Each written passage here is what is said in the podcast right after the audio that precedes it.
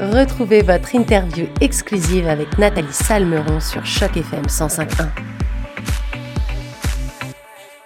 Bonjour à toutes, bonjour à tous et surtout bonjour à toi Nora Elourche et tout d'abord un grand merci d'avoir accepté notre invitation pour cette interview sur les ondes de chaque FM 105.1.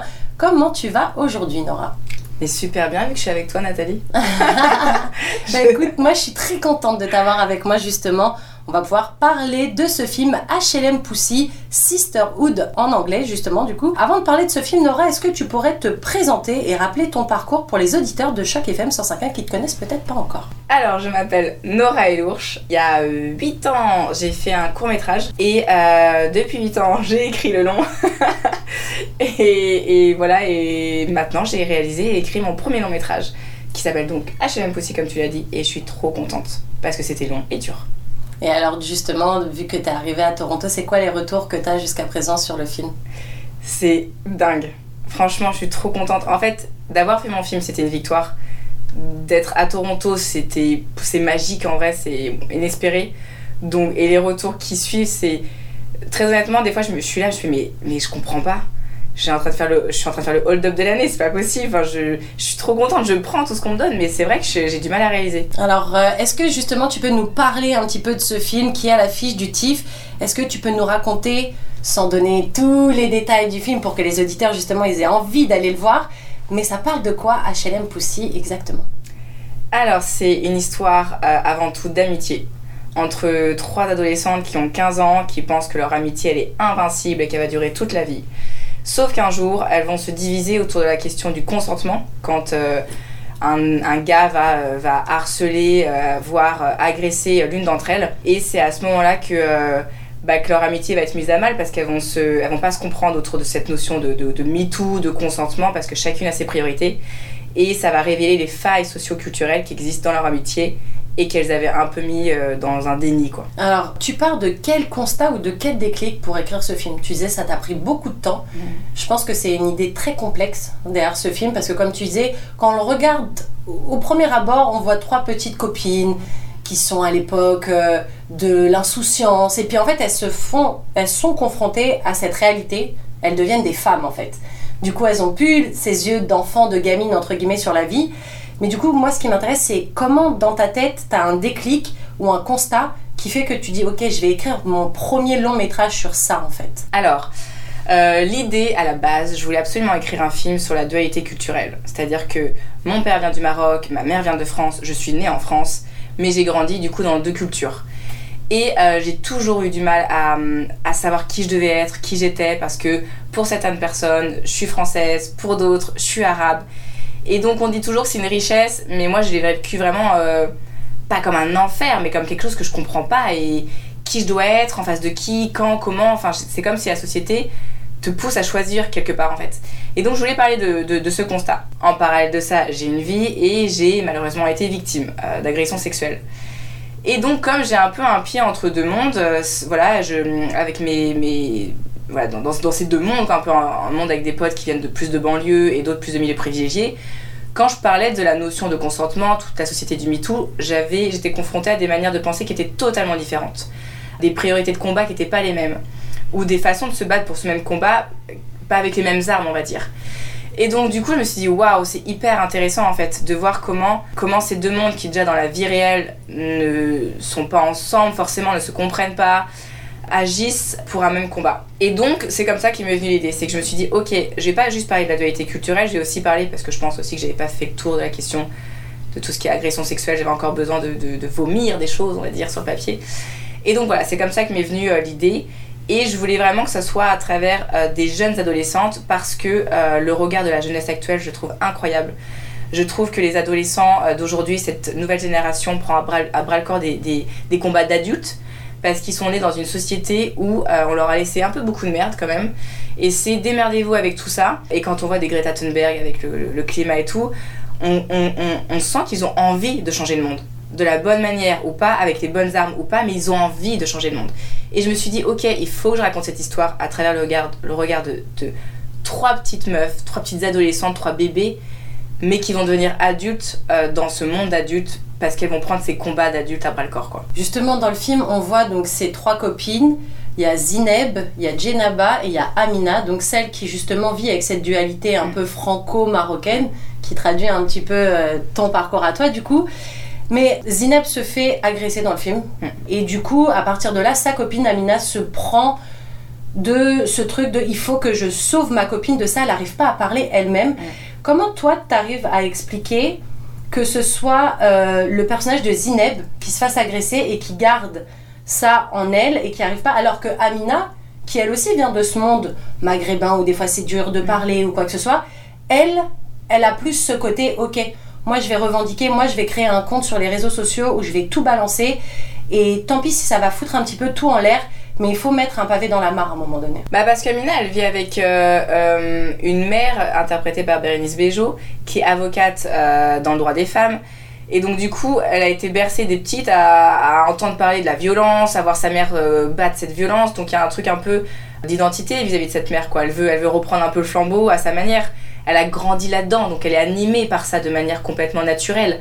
Là où pour Zineb, c'est pas le cas. Et c'est pas le cas parce que bah parce qu'en fait, elle n'a pas les, la même vision des choses au même moment, mais comme moi, quand j'ai été victime, euh, on n'a pas tout de suite les, des réflexes qu'on devrait avoir. Qu'on devrait avoir presque, voilà. C'est-à-dire que euh, on peut réaliser beaucoup plus de temps après ce qui s'est passé. On peut vouloir se dire non, en fait, c'est pas si grave parce que c'est tellement plus confortable de dire que c'est pas si grave. Et, euh, et voilà, c'est Zineb, ça, c'est un peu la douceur, c'est la naïveté, et, et c'est pour ça que ça lui arrive aussi à elle c'est parce qu'elle a, elle a, cette douceur et, et, ce caractère qui fait que c'est une victime parfaite en fait. Et du coup, le, le rôle interprété par Bérénice Bejo, tu disais elle est avocate en droit des femmes et tout, est-ce que du coup ça prouve que quand quelque part déjà dans la première génération, celle de nos parents, il y a le discours sur ça de faut se défendre, faut revendiquer, c'est pas parce qu'on est une femme qu'on doit tout accepter dans une société relativement assez patriarcal encore, comme bien même le, ça évolue, mais on reste quand même là-dedans beaucoup. Est-ce que du coup, ça veut dire aussi que c'est important d'en parler en famille, que ce soit maintenant à l'heure actuelle ou quand ces jeunes filles qui vont aller voir ce film, elles deviendront mères un jour et que du coup le discours c'est de bah c'est peut-être gênant, c'est peut-être compliqué, c'est peut-être délicat à porter sur la table comme sujet, on va pas se le cacher, mais c'est important de crever un peu l'abcès pour que le jour où il y a un problème, la personne se dise pas mais j'ai personne à qui parler de ça. Bien sûr que j'encourage la parole, bien sûr que c'est jamais facile. Euh, mais euh, même si le combat est loin d'être terminé, on a l'impression que c'est de moins en moins tabou de dire qu'on est victime. Euh, en tout cas, c'est ce qu'on perçoit rien qu'à travers tout ce qui a été là-bas, le, le MeToo movement. Donc, donc ouais, ouais c'est essentiel de parler. Il n'y a que comme ça qu'on peut, qu'on peut combattre les choses, je pense. Après, c'est pas évident dans toutes les situations et c'est pas forcément une question euh, de milieux sociaux ou quoi, c'est aussi une question de caractère. C'est-à-dire que je pense que tant que ça n'arrive, ça nous arrive pas, en fait, il n'y a pas de bonne ou de manière euh, de, de, façon bonne de réagir. Manière, ouais. ouais. voilà, à, à, à, ce, à un drame comme ça. La parole peut forcément aider. Elle peut pas forcément réparer les choses, mais elle peut forcément aider. Mais ah, c'est pour ça qu'il y en a qui, qui, qui, ont un flashback dix ans après aussi. Des fois, c'est que c'est que c'est très confusant euh, et selon comment tu as été élevé, euh, selon le milieu dans lequel tu as évolué, euh, tu as plus ou moins des codes pour parler de ça en fait, de plus ou moins facilement. Donc Amina, elle, vit dans un, dans un environnement, c'est hyper facile de parler de tout. Euh, c'est pas le cas dans tous les milieux et c'est pas encore une question de religion, de culture ou quoi, c'est juste il y a voilà une, une, un climat social qui est Ouais. plus ou moins propice Exactement. dans certains foyers. Quoi. Exactement. Et sur quels critères tu t'es basé pour ton casting? Est-ce que tu avais une idée plus ou moins établie du trio fatal du film? Ou alors euh, tu as fait un casting euh, plus ou moins ouvert et tu as rencontré des jeunes et tu t'es dit, ouais, toi, tu, toi tu es le personnage de ça? Alors, moi je fonctionne au coup de cœur. Je veux avoir un coup de foudre pour tous mes acteurs. C'est-à-dire que vraiment je veux avoir l'évidence. Si j'ai pas l'évidence, c'est que je l'ai pas trouvé et, et c'est impossible pour moi de, de, choisir. Et, euh, en, fait, bah, là pour le film, euh, on a posté des, euh, des, des, annonces un peu partout. Donc j'ai eu presque 900 tapes à regarder. Mais, mais je cherchais l'évidence. Et après, je cherche pas forcément quelqu'un qui sait jouer. Je cherche je cherche pas forcément quelqu'un qui a déjà joué. Je veux juste une personnalité. C'est-à-dire qu'en parlant avec toi, genre par exemple à la fin de notre interview, je sais si tu peux un, jour interpréter le personnage que je suis en train d'écrire, à la façon dont tu me regardes, dont tu parles, dans tes gestes, ton, émotion à travers ton regard. Je sais si je pourrais faire de toi le personnage. Peu importe ton background euh, au niveau acting ou quoi. Et je veux cette évidence.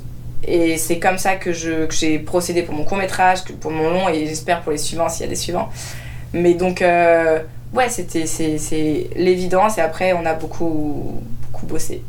Parce que ça se voit, les, les trois filles, elles ont vraiment l'air copines, ça match en fait à l'écran. Est-ce que t'as eu des sessions de répétition énormes avec elles? Ouais, ça se voit. En fait, quand j'ai trouvé mes trois, euh, mes trois meufs, quand j'ai eu l'évidence pour chacune d'entre elles, je les ai fait se rencontrer pour faire un. Bah, comme un casting en fait à trois, mine de rien. Et ma Une dire de papote en fait, plutôt. C'est ça. Ouais. Et ma dire de cast m'avait dit fais quand même d'autres trios. Je fais non, c'est lui. Fait fais quand même d'autres trios. J'en ai fait entre guillemets presque pas pour le fun, mais pour, Pour comparer, option, pour, des petites voilà. options. ouais.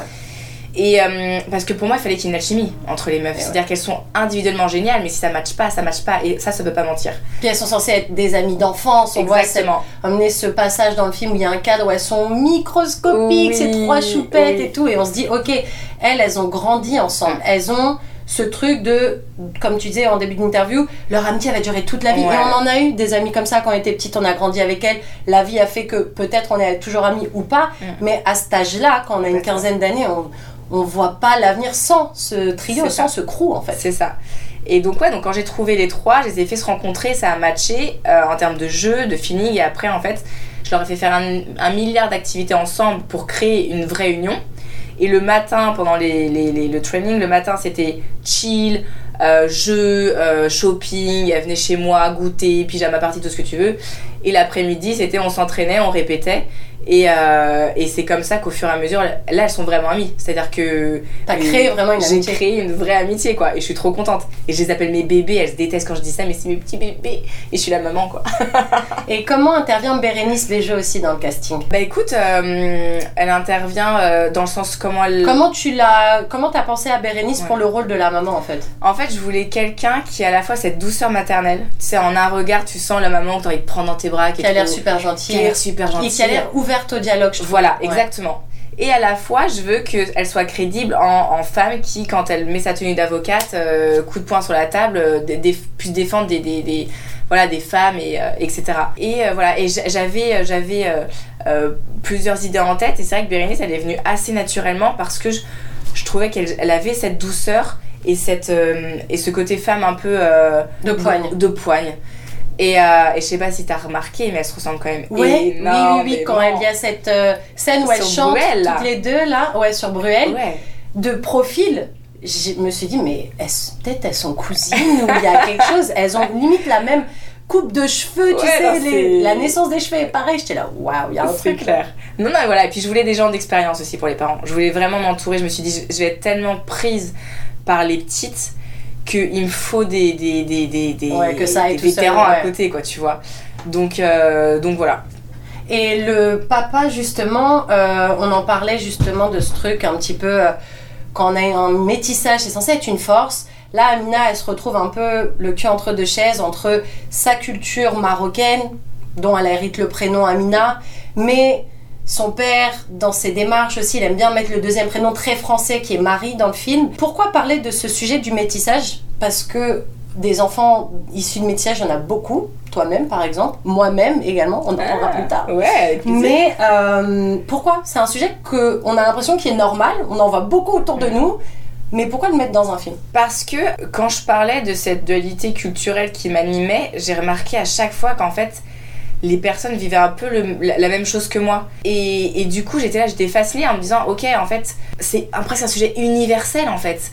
Et donc du coup, j'ai trouvé ça hyper intéressant d'en parler parce que surtout à l'âge d'Amina, on veut se fondre dans la masse. Elle, elle, elle voit pas, elle, elle voit pas le côté euh, euh, arabe, noir ou quoi. C'est ses amis, point barre en fait, qu'elle vit sur Mars ou, ou Peu en cité, importe, peu ouais. importe. C'est ses amis, c'est sa famille. Et, euh, et ouais, en fait, je voulais vraiment parler de, de, de, de, de, bah de, ouais, de, de, la complexité que c'est de naître avec deux cultures et de pouvoir être possiblement un jour rejeté par les personnes que t'aimes le plus au monde parce qu'elles te voient pas À 100%. à 100% comme, comme toi tu pensais qu'elles qu'elles te voyaient à travers leurs yeux, quoi. Bah, quand t'es euh, 50-50, t'es pas 100% de rien Voilà, en fait. c'est ça, t'es 100% de rien et donc du coup t'es qui? Et moi, Nora, ça a été vraiment, j'ai, vécu une quête identitaire que j'ai encore pas vraiment euh, bouclée quoi. C'est que je suis qui? Je suis qui tout d'un coup? Ok, je vais, être face à, cette personne-là. Est-ce que même moi, des fois, je me surprends à être un espèce de caméléon en me disant, je suis sûre que ça. Ok, en face de ces personnes-là, faut que je fasse ressortir mon côté arabe. En face d'elle, ou surtout pas, je vais être la bien petite française avec des jolis mots, etc. Parce que dans cette société, j'ai l'impression qu'on a l'impression de choisir qui on est. On peut pas être juste Nora et Lourche. C'est. euh, mais tu vois, je vais te raconter une petite anecdote.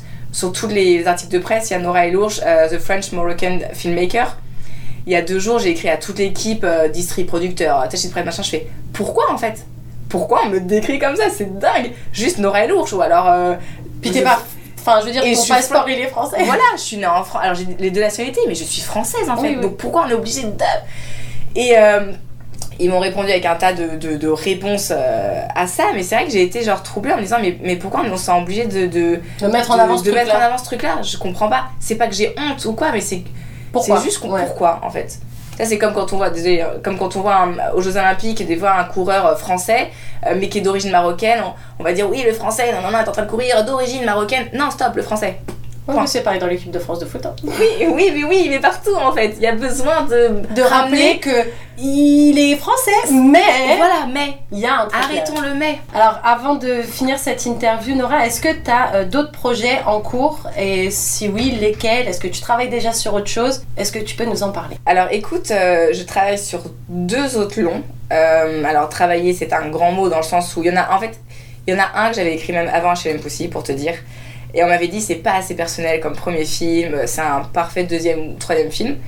Et il s'avère qu'en fait, un- l'histoire m'anime encore aujourd'hui. Alors je suis en train de la remettre euh, parce que j'ai mûri, parce que la société a changé, donc un peu au goût du jour. Tu fais des petites updates. Je me fais des petites updates, voilà. Voilà. Et donc j'update cette histoire-là que voilà qui me tient à cœur et euh, et j'ai qui est pas du tout personnel pour le coup, euh, qui est un questionnement de vie mais qui est pas personnel et j'ai encore des choses à raconter sur moi, donc euh, encore besoin d'un exutoire. Et donc oui j'ai une autre idée qui est plutôt personnelle. euh, mais qui est tellement personnelle que qui est beaucoup plus difficile à écrire parce que l'introspection va être un peu douloureuse. Donc euh, donc voilà Mais il y aura du Nora bientôt. mais ah j'espère pas dans 10 ans mais j'espère il y aura du Nora bientôt Eh ben écoute, merci beaucoup Nora et Laure. Je pense que ce super entretien, c'était vraiment un plaisir de t'avoir en notre compagnie aujourd'hui. Je rappelle d'ailleurs aux auditeurs de Choc FM 105.1 qui peuvent encore aller voir ce film HLM Pussy, Sisterhood en anglais, puisqu'il est diffusé au TIFF jusqu'au 16 septembre. À bientôt Nora. Merci beaucoup, à bientôt.